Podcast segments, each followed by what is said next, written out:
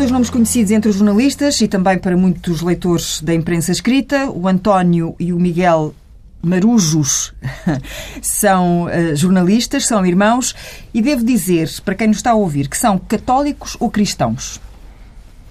Hum. Hum. Começas tu? Não, começas tu, diz o António ou o Miguel?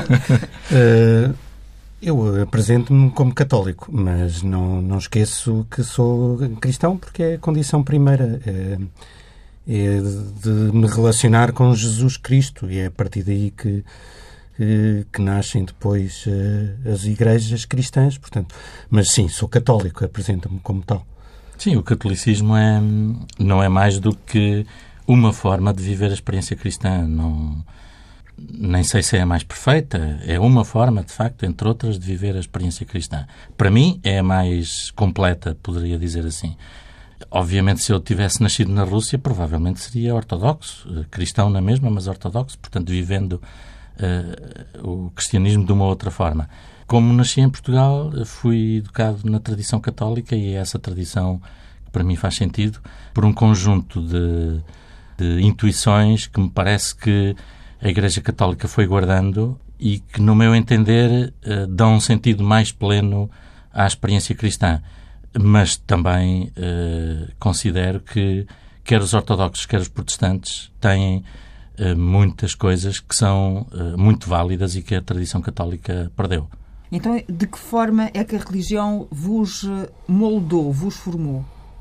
Eu não me entenderia sem uh, a minha condição de cristão, de crente tenho uma visão do mundo uh, e da vida e da forma de viver que passa por entender que, uh, sobretudo, Deus está presente em cada pessoa e, portanto, na minha relação com as outras pessoas, não posso deixar de, de tentar que isso se traduza de alguma forma na minha vida.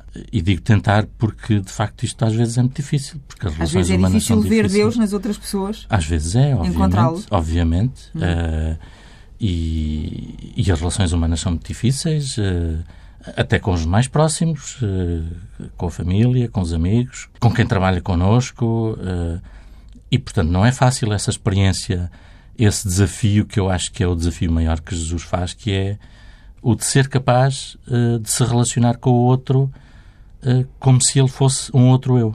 Acho que, acho que é isso. Acho que é isso. Hum, Miguel. Uh, eu traduziria isto, se calhar, num, num campo mais prático, mais concreto. Moldou-me muito também naquilo que sou, como naquilo que sou de convicções políticas, de convicções sociais.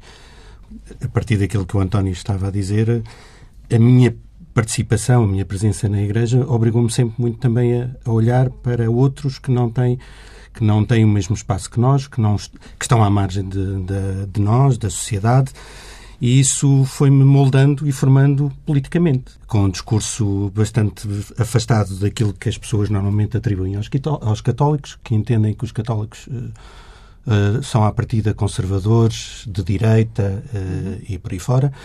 Eu sempre me revi. mais à esquerda. Mais à esquerda, menos conservador, porque acho que também uma, da, uma das riquezas da, daquilo que é a comunidade cristã, daquilo que é a Igreja Católica, é muito uh, mostrar-nos uh, que há pessoas de todas as condições, todos os feitios, todas as cores, que vivem a sua, a sua fé. Para mim, muitas das coisas só fazem sentido uh, pensando-as naquilo que se convencionou chamar de esquerda, porque há uma outra preocupação com, com os pobres, com a pobreza, há uma outra preocupação com a distribuição da riqueza, há uma outra preocupação com a desigualdade social e económica. E isso, para mim, vem muito da forma como também fui moldando, uh, fui sendo moldado Portanto, por ser católico. A Igreja ajudou a encontrar esse caminho? Também, também. Não apenas a Igreja, mas, mas sim, uh, eu desde muito novo participei no, no movimento católico estantes, que vinha da tradição da JEC e da JUC. Também o António andou por lá, também os outros nossos dois irmãos andaram por lá. Mas o MCE para mim sempre teve, sempre foi uma, um espaço de aprendizagem da democracia, da participação política e ajudou-me a moldar também politicamente assim, mais, mais à esquerda. Sendo que atualmente o Miguel eh, faz jornalismo político no Diário de, de Notícias. Sim. De alguma forma isso provoca-lhe alguma questão mais ética traz dúvidas, mesmo que interiores, ou sente-se na obrigação de, antes de se sentar para escrever, criar alguma distância? Eu não, eu não sou daqueles que, que entendo que os jornalistas são, são isentos. Eu acho que os jornalistas uh, têm de ser factuais e rigorosos. Uh, mas todos nós, uh, homens e mulheres, dependendo da nossa profissão, transportamos uma série de valores e de convicções. Naquilo que eu faço no dia a dia, eu não escondo a preocupação que tenho por determinados temas. Isso significa que vou ser menos rigoroso ou factual que outros colegas meus? Não, tento que não e tento que o meu trabalho fale por si. É curioso que uma vez, à conta de uma notícia banal sobre um acordo entre dois partidos, um outro jornalista telefonava-me e dizia: Tu olhaste para a notícia com os olhos de alguém de esquerda e muito bem olhado. Eu olhei para a notícia com os olhos mais de alguém de direita e também não deixava de ser um olhar pertinente. E eu acho que é isso que, que é importante, é traduzir, eh, ainda que partindo das nossas convicções, é traduzir de forma rigorosa o nosso trabalho. O António mais conhecido por se ter especializado no jornalismo religioso, nomeadamente no público, onde esteve desde a fundação. 23 anos. Uh, até ao despedimento coletivo de há sensivelmente dois anos. Dois anos, sim. Uh, e continua desempregado. Sim. Uh... Deixe-me perguntar-lhe, antes de irmos uhum. mais ao detalhe, se a condição de católico o ajudou a atravessar esse caminho torna esse caminho mais, eh, mais fácil? Não sei se a minha condição de católico, se a minha condição de cidadão, se, se a minha condição de filho de quem sou, eh, porque os nossos pais também nos ensinaram um conjunto de coisas importantes para estas, para estas situações. Por exemplo, a questão do sentido de justiça eh, que o Miguel estava a falar a propósito de outros temas passa muito por aqui também. O, o, o ter ficado desempregado não foi para mim uh, um desespero porque porque eu tinha muita coisa para fazer, continuava a ser solicitado, uh, mesmo para escrever em jornais, revistas, uh, já escrevi em vários outros jornais e, e revistas, por exemplo, na Visão, no Diário de Notícias, fui convidado para isso. Portanto, não foi isso que me fez preocupar, porque de facto eu sentia que tinha muita coisa que poderia continuar a fazer e que tenho feito ao longo destes dois anos. Não, não ficava desocupado? Não ficava desocupado. E, por exatamente. outro lado, também eh, não ficava sem rendimento mensal. O Embora, rendimento, neste momento, é o subsídio de desemprego, basicamente. Uhum. Porque era exatamente isso que eu ia dizer. Okay. Porque, não estando desocupado, o que eu não tenho é um salário. Uh, portanto, o subsídio de desemprego garante-me, vai-me garantir mais uns meses uh, a subsistência eh, depois não sei, porque de facto as solicitações que, que me são feitas, muitas delas é tipo a troco de nada. Uh, benévolo, a troco de nada, e às tantas gente ri-se a pensar, bem, eu se montar um serviço de consultadoria nesta área posso talvez subsistir. Uh, obviamente ninguém me iria pagar esses serviços, mas uh, isto para dizer que não é fácil nestas circunstâncias. Mas a seu tempo veremos, não, não me parece que que vá ser dramático. Há pessoas que vivem uh, este problema de uma forma muito mais dramática. Embora a condição de desempregado em Portugal seja uma condição de quase de criminoso. Porque, sabendo que o Estado tem de controlar eh, a forma como o dinheiro dos subsídios e tudo isso é administrado, aquilo que se faz de um desempregado é tratar as pessoas de uma forma indigna. Eu tenho de me apresentar às autoridades uh, cada 15 dias como é um, qualquer criminoso. É um termo de identidade. É um termo de identidade de residência. Por exemplo, eu tenho andado numa saga com a Segurança Social porque para poder fazer de vez em quando algum trabalho pago, eu tenho que uh, dar satisfações burocráticas e fazer pagamentos e fazer não sei quantas coisas que a gente às tantas perde a vontade de fazer seja o que for. Isto para não perder o direito ao subsídio Para não de perder o direito é? ao subsídio de desemprego. Porque, de facto, eh, somos tomados como se ganharmos mais 100 euros, se nos pagarem mais 100 euros, seja por aquilo que for, já temos que ter uma tal carga de trabalhos e de burocracia uh, e de despesa, em, não é? E de despesa, uh, em determinadas situações tenho de pagar ao Estado e tenho de fazer despesas, que de facto a gente pergunta-se, e eu perguntei-me já várias vezes, mas vale a pena eu andar aqui, ou então uh, aquele raciocínio que muita gente faz, que é eu vou arranjar forma de fazer isto ilegal. Uh, que, na minha opinião, às vezes não é ilícita, porque de facto ilícito é aquilo que o Estado tem feito uh, de uma forma ostensiva nos últimos anos uh, a tantos portugueses, retirando-lhes rendimento de uma forma descarada, uh, de uma forma que é um assalto à mão armada, de facto. E onde é que o António encontra? O que eu quero perceber é se a fé de alguma forma o ajuda, a, a, hum. lhe dá um conforto maior do que a muitas outras pessoas que, por outros motivos... Por ajuda. Uh, o, o, meu modo de ver a vida não passa por... Uh, pelo critério essencial de ter mais dinheiro, seja a que custo for. Portanto, não, não é uma coisa que me preocupa. O dinheiro preocupa-me para, conforme a subsistência, ponto final. Um, e, enfim, poder ter algum gozo na vida também, isso é normal, é humano. Quer dizer, é normal eu querer viajar, é normal eu gostar de ir eh, de vez em quando passear a um sítio qualquer ou ir a um restaurante, como qualquer Comprar pessoa. Um livro. Uh, e, e, de facto, o discurso político o que, nos tem, o que nos tem dito nos últimos anos, em é Portugal, é com este governo, acima... é que isto é viver acima das nossas possibilidades. De facto, não é. É, é viver como um, qualquer pessoa humana tem direito. Quer dizer, é, é legítimo a gente passear, a gente ter tempos livres e, portanto, roubar nos feriados a custo a título de aumentarmos a produtividade, tudo isso são falácias que nos têm, são mentiras, para dizer as coisas claramente, que nos têm sido ditas.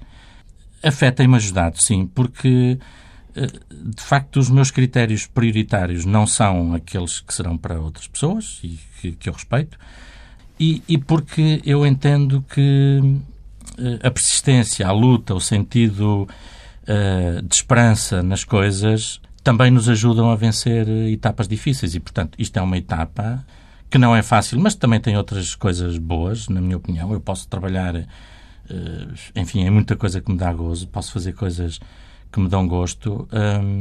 Eu tenho esperança de que as coisas podem mudar e essa dimensão é muito dada uh, pela matriz cristã que eu procuro viver. Mas não dá outra face quando vai para esses uh, diálogos uh, com a segurança social e para essas visitas quinzenais? bem, na visita quinzenal basta-me apresentar o bilhete, o cartão de cidadão e ah, se eu nem dissesse bom dia, nem, nem isso era preciso, porque as pessoas já sabem o que é que, o que, é que lá vamos fazer. Na segurança social, eu tenho é de fazer um esforço por respeitar as pessoas que me aparecem à frente, que não são culpadas de, daquilo a que estão a ser, que estão a ser obrigadas a fazer, e depois protestar, e já escrevi cartas uh, para quem de direito. Uh, usar os meios que estão Usar os meios que estão ao nosso alcance, exatamente, uhum. para protestar, para, para reclamar, para, para exigir outro tipo de tratamentos, etc. O Miguel também já passou pelo calvário do despedimento. Sim, passei pelo calvário do despedimento coletivo como delegado sindical hum. do Diário Notícias e, e, levei por tabela nessa condição com, com o mais recente despedimento coletivo no grupo da Control Invest.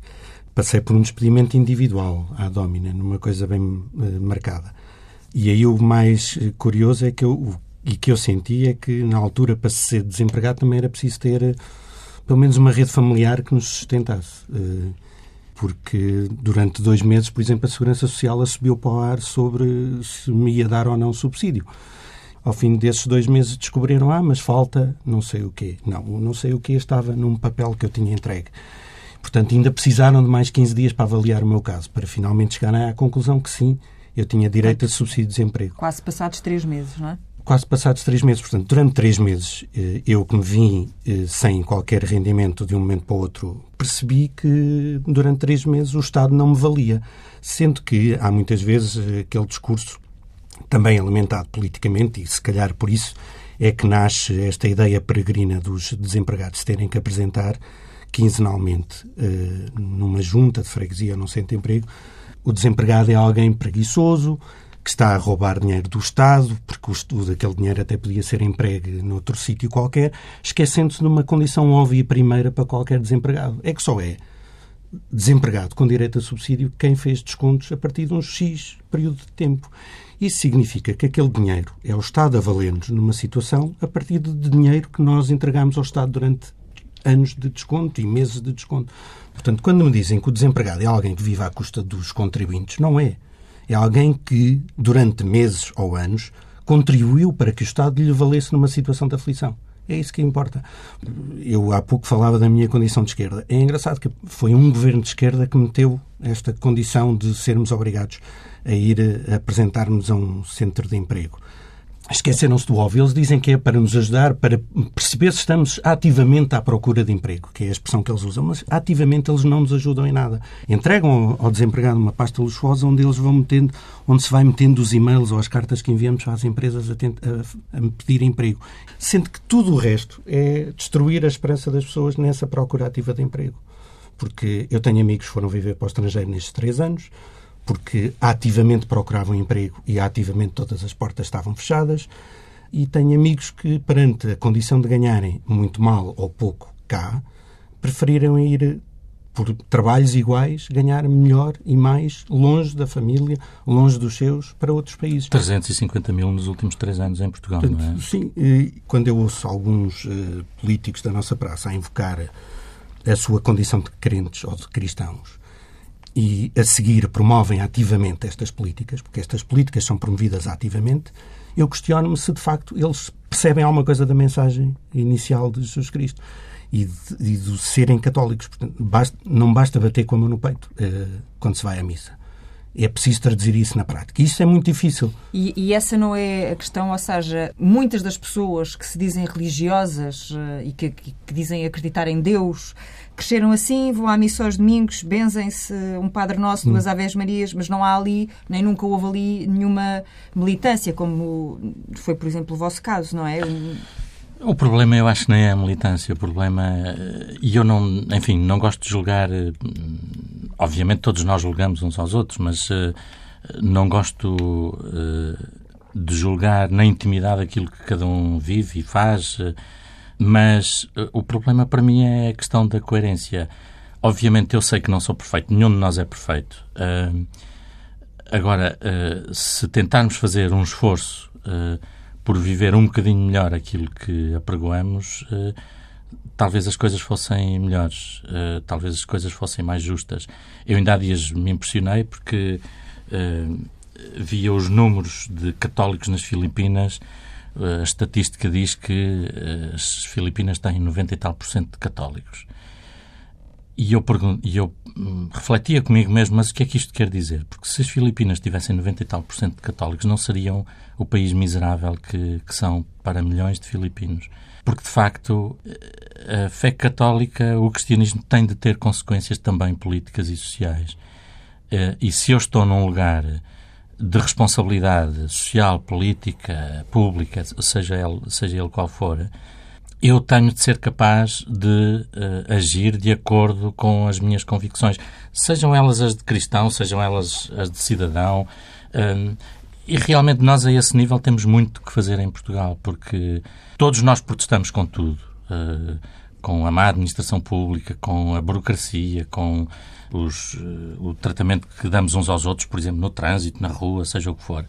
Mas depois, quando estamos nas situações ou em lugares de poder e de responsabilidade, não somos capazes de mudar as coisas. Eu vejo isso, por exemplo, no, no jornalismo. Nós, eh, enfim, somos uma classe que, eh, por definição, temos um grande sentido crítico, criticamos bastante muita coisa. Mas depois, na hora de decidir, eh, e quando estamos em lugares de mais responsabilidade dentro das redações, por exemplo, muitos de nós somos incapazes de tomar decisões ao arrepio do mal que andamos a fazer, de alguns males que andamos a fazer, não é tudo, em Portugal temos este problema. Eh, as sagas que, a que eu me referi há bocadinho com a Segurança Social têm muito a ver com esta incapacidade de criamos uh, burocracias, criamos problemas atrás de problemas, mas depois os responsáveis desses serviços não são capazes de pensar assim: como é que eu vou fazer de modo a que um cidadão que venha aqui tenha informação eficaz, uh, tenha as coisas uh, acessíveis, tenha. Enfim. Isso quer dizer o quê? Que nos acomodamos uh, nesses. Eu acho que nos lugares? acomodamos bastante e também não somos criativos para procurar soluções, às vezes, acho eu. Somos muito críticos de uma forma emotiva e pouco críticos de uma forma racional, acho eu. E isto é um problema generalizado. De facto, eu vejo isso na política, vejo isso na administração pública, vejo isso nas relações humanas, vejo isso na Igreja também, eh, que também tem muitas pechas a esse nível de, eh, de ter um, eh, discursos muito bonitos sobre muita coisa, a, a apontar grandes objetivos, mas depois chega a hora de perguntar, ok, e então, e o que é que fazemos? E como é que mudamos as coisas? E essa é a parte mais complicada, obviamente. Nesse sentido, tem-se dito que o Papa Francisco uh, estará numa espécie de primavera, não é? Uh, será a primavera uh, da, da Igreja, mas como não podemos centrar esta nossa conversa exclusivamente, enfim, na, na, na religião católica, embora sendo a vossa, eu gostava de dar o passo em frente, e até por ter falado no Papa, Uh, ainda que o Miguel ia dizer qualquer coisa. Não, eu só ia dizer que, para mim, também há um aspecto muito importante, é que falha muito. Uh, eu não quero avaliar, de facto, como é, como é que cada um vive a sua fé, mas falha muito uma coisa, que é a formação uh, na fé, a formação catequética porque eu acho graça que a maior parte dos católicos e muitos dos católicos que chegam a posições de destaque e de poder fazem muitas vezes um discurso em defesa da vida, mas é numa vida muito em temas muito circunscritos.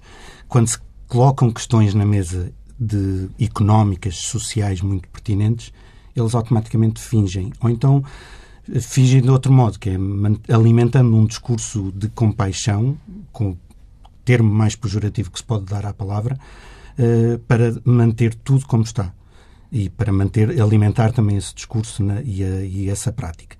E uh, isso significa que na Igreja há pouca, pouca capacidade crítica de dar a volta a isto. E isso também passa muito depois por discursos de bispos e padres que também alimentam este, essa pouca capacidade crítica de mudar as coisas. Uhum.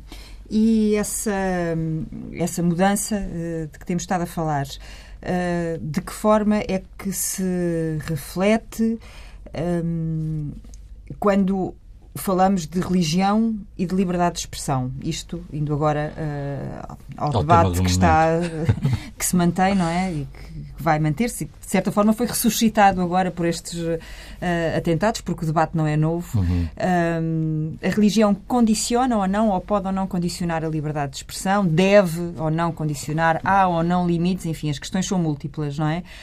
a última mensagem do Papa uh, era, era o que a Igreja Católica dizia. A do morro. Sim. É, é, certo que ele antes do morro diz outra coisa, não é? Exatamente. Diz que ninguém pode invocar qualquer religião, nem matar em nome de Deus, exatamente, é? exatamente. Mas a que ficou, enfim, foi aquela que é... Que é...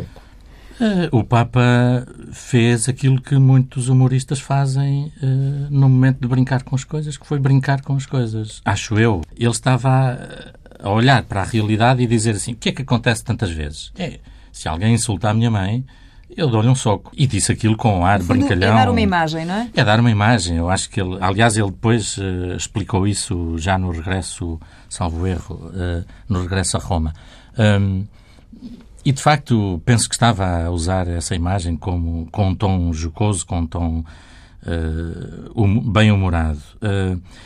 o problema era dita aí uma coisa na pergunta que eu acho que, de facto, há, muito, há muita coisa aqui que se discute uh, e muita coisa misturada. Uh, uma coisa é a liberdade de expressão, outra coisa são, é a questão das ofensas ou da blasfémia até. Uh, outra coisa é a violência. e nós tendemos a, a pôr tudo, tudo no mesmo, mesmo saco, saco. e a não ter uma reflexão séria e mais aprofundada sobre as coisas, acho eu. Porque, por exemplo, eh, deve haver limites à liberdade de expressão. Eu não sei se deve ou não, o que é facto é que eles existem, porque se eu insultar uh, símbolos nacionais como a bandeira ou o hino... Um Presidente da República. Ou o Presidente da República, em Portugal, na França, no Há Reino um caso Unido... bem recente de um cidadão que exatamente, foi... Exatamente, exatamente. Eu, por exemplo, acho que o hino nacional, dizer às armas, às armas, é uma... É um disparate, é uma estupidez. Uh, será que eu vou ser preso depois de dizer isto aos microfones da, na rádio? Eu preferia que o hino nacional fosse a Grande Vila Morena, por exemplo, porque acho que o atual hino nacional é uma coisa datada do século XIX, quando uh, todos os países uh, estavam numa lógica nacionalista, que foi aquela que nos conduziu à Primeira Guerra Mundial e que estamos agora a ver sinais uh, de novo repetidos neste tempo, enfim, destruindo tudo aquilo que foi o processo de construção da, da União Europeia. E, e, e, portanto, de facto, há, há limites já à, à liberdade de expressão. Quer isto dizer que não se pode brincar com a religião? Não. Porquê? Porque essa é uma outra questão. Porque em França, por exemplo, o Charlie Hebdo, eh, que eu li, vi duas ou três vezes na vida, uh, brincava ou pretendia brincar com, muito com o Islão uhum. e muito também com o cristianismo. Mas um cómico, acho eu que é cómico, pelo menos como tem sido apresentado, aquele senhor Diadoné, que foi processado ou foi acusado há dias de antissemitismo, uh, já depois dos atentados, ele disse exatamente, estava no mesmo comprimento de onda das coisas que o Charlie Hebdo fazia. Publica. Portanto, uhum. das duas, uma, ou admitimos a liberdade de expressão para todos, ou não admitimos para ninguém, em determinados casos, digo. Portanto, estas coisas têm que ser ponderadas. E eu falava no, na questão da blasfémia. As sensibilidades também estavam muito à flor muito da pele. Muito à flor da pele, exatamente. Até exatamente. Um, um, um dos ataques é precisamente no supermercado judaico. Exatamente. Portanto, tudo isso, exatamente. Tudo isso contribui. Houve pessoas é óbvio. que morreram. É óbvio. É óbvio. Não, e eu acho que também é essa, a flor da pele contribuiu para para se exacerbar demasiado as palavras do, do soco do, do Papa Francisco. Eh, eu até discuti isto com algumas pessoas nas redes sociais, que agora por onde passam muitos dos debates, e, e, o engraçado é que eu disse, eh, o meu espanto era que na, na história toda do Papa Francisco eh, se ignorava a primeira parte do seu discurso, em que ele dizia que matar em nome de Deus é uma aberração. E ele até dizia: olhemos para Paris, nada disto é novo, porque infelizmente ao longo de séculos temos matado em nome das religiões, em nome de Deus. E ele dizia que isso não podia acontecer. O soco, eu acho, ao contrário do António, não sei se sou tão otimista sobre. Acho que lhe, não lhe saiu tão bem a frase. É extrapolar, óbvio, claro extrapolar do murro, eh, da imagem que ele dá de se me insultarem a minha mãe, eh, eu fico-me e, e, não espeto um murro na, na pessoa que está a insultar a minha mãe. Será que é assim? Eh, extrapolar isto para alguém que dá tiros ou alguém que estava a pedi-las e leva com chibatadas como uh, aquele saudita que neste momento foi acusado pelo regime saudita. Extrapolar isto, digo eu, é exagerado. Mas dá jeito, porque dá jeito para atacar a Igreja, dá jeito para atacar alguém que até aqui era quase inatacável, porque incomodava uhum. alguns setores até de esquerda que diziam bolas, este Papa até... Mas dá jeito porquê? Dá jeito porque desvia as atenções do Islão, uh, porque não, dá mostra que dá jeito porque isto lá... não é só o Islão, estão a ver, isto são as religiões. São as religiões, eh, são, são, as, são os homens de Deus.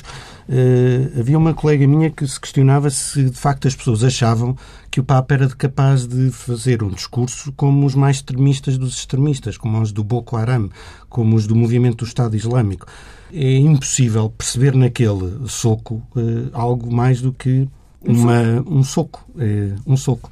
E eu até comentei, uh, dizendo que tinha descoberto nestes dias muitos bons cristãos entre tantos ateus, ou não crentes, porque descobri que muitos deles eram capazes de dar a outra face, como pedia Jesus Cristo. Eu tenho dúvidas é que seja a outra face que as pessoas deem, de facto. E... Mas o que é isso de dar a outra face? Eu, se calhar, ia a um contexto mais antigo, que é e o meu irmão passou por isso porque foi objetor de consciência numa altura em que os objetores de consciência ao serviço militar obrigatório, então, em Portugal, eram levados a julgamento. E uma das, uma das perguntas que habitualmente se fazia, que o juiz, o juiz de, de um Estado de Direito de, de, de um país europeu no século XX fazia, era se visse a sua irmã ser violada, o que é que fazia? Para espicaçar o objetor de consciência a dizer partia para o mundo, partia arma. para o soco e, e, e, desfazia o ou violador matava ou matava-o. Ou seja, esta tentativa de provocar em alguém que se diz objetor de consciência face a um sistema militar que era anacrónico para, para esses objetores, provocar o objetor era o, o objetivo daquela pergunta. Eu acho que oferecer a outra face não é necessariamente ficar quieto. Eh, é fazer uma pedagogia do perdão.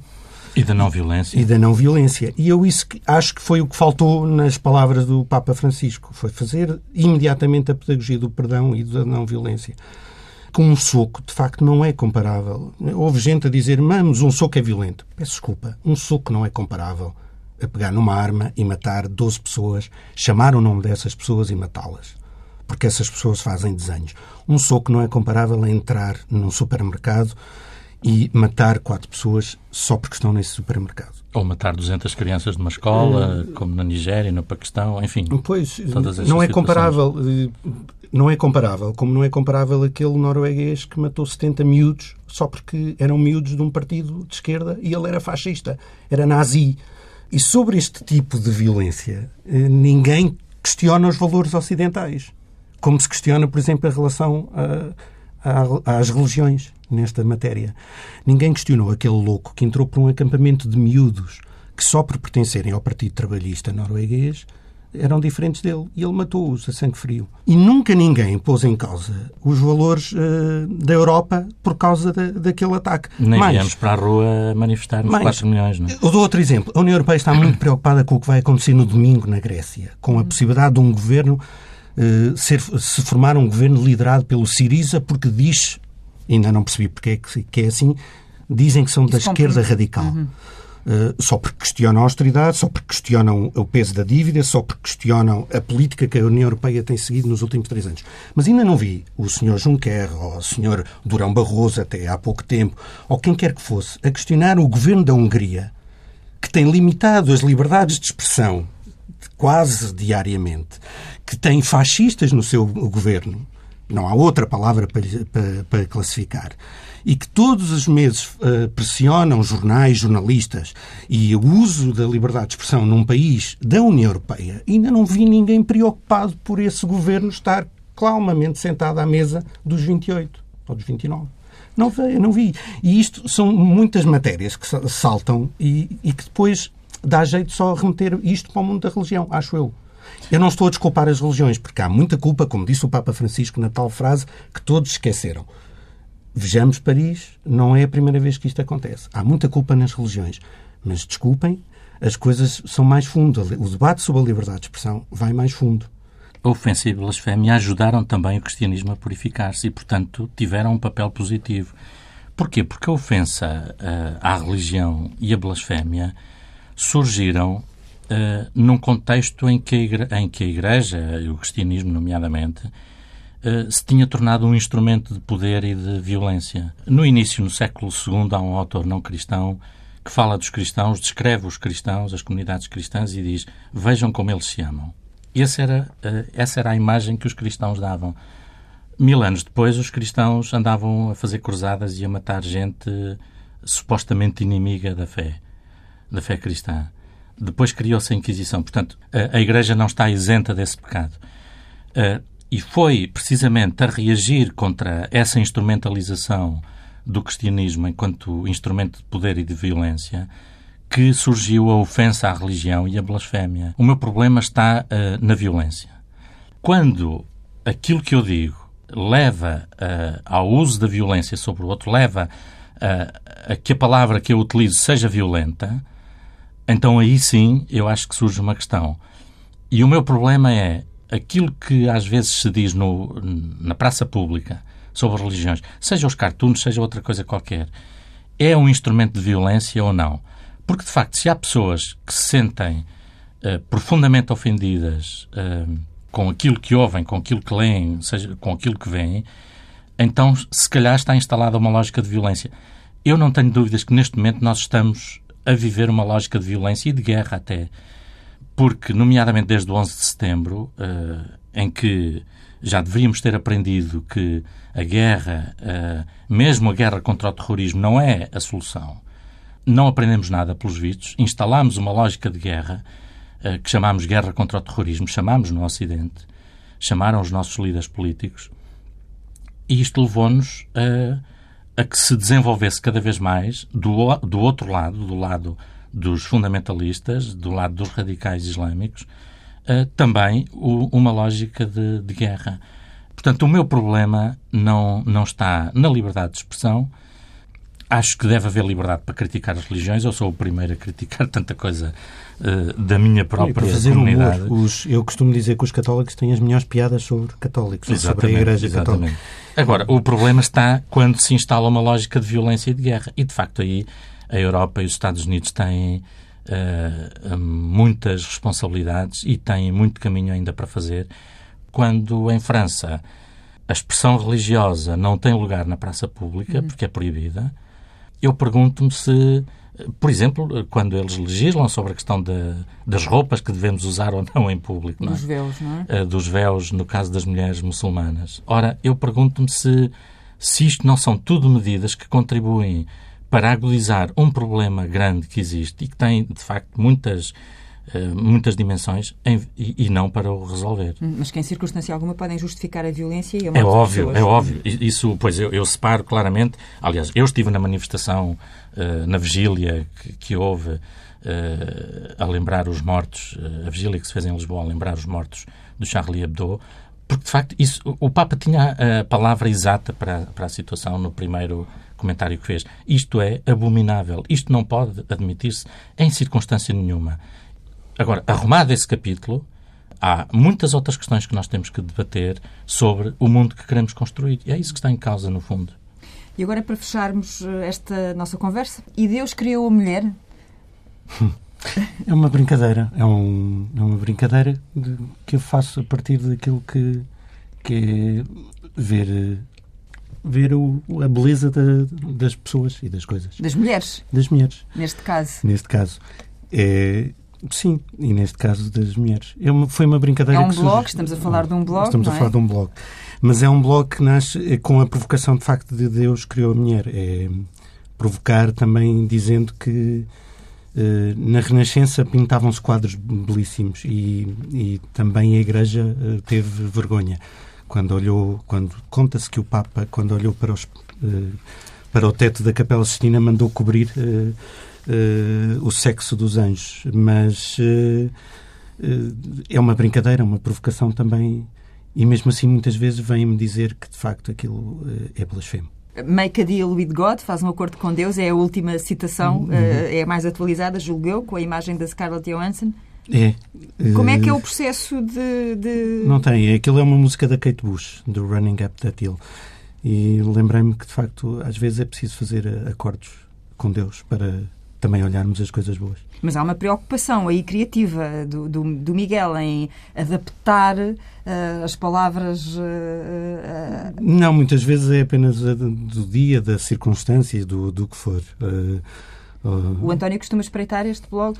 Confesso que já não vou há muito tempo, mas já lá fui, já lá fui espreitar. É, é uma São coisa que o meu irmão faz. Sim, sim, sim. Fotografias de qualidade? sim, normalmente também, sim. Uh, mas diria que facto, é um bloco muito ou pouco católico. Depende do que a gente põe nessa palavra. É o mais católico possível. É universal e tem Deus no título. Exatamente. Uh, é um blog, como ele dizia, é uma brincadeira que, de facto, para algumas pessoas pode ser mal entendido, mas uh, se quem o faz não faz dessa forma, não, não me parece que, que esteja aí algum pecado também. Só por curiosidade, como é que vocês se tratam? Em termos. Uh, entre vocês, chamam-se irmãos? É pelo nome. É pelo nome. Pelo nome só. E é. sempre foi assim? Ou tinham alcunhas sempre quando eram assim. pequenos? Acho que sim. O, o António, bem, o Tó, como nós o chamamos, eh, tinha uma alcunha, eh, um diminutivo que nós usávamos em família. Mas não sei se será. não é ocasião para dizer. Não, não era um, um, nickname, usando a expressão inglesa, que, usado em família, que ele próprio se auto-atribuiu quando era miúdo. Contam os nossos pais. Quando era miúdo, por não saber dizer António, e comprimiu a palavra. E ah. durante muitos anos foi usado como, uh, como tratamento por nós. Sim, mas, mas entretanto caiu ferir, em desuso. Pode ferir, pode ferir suscetibilidades? Não, não, não, não, não, não, não. Aliás, é, é usado por muita gente, acho eu. Nini. Chamava o António. Nini. Exatamente. Só que neste caso não era uma menina, era um... Nem vestia de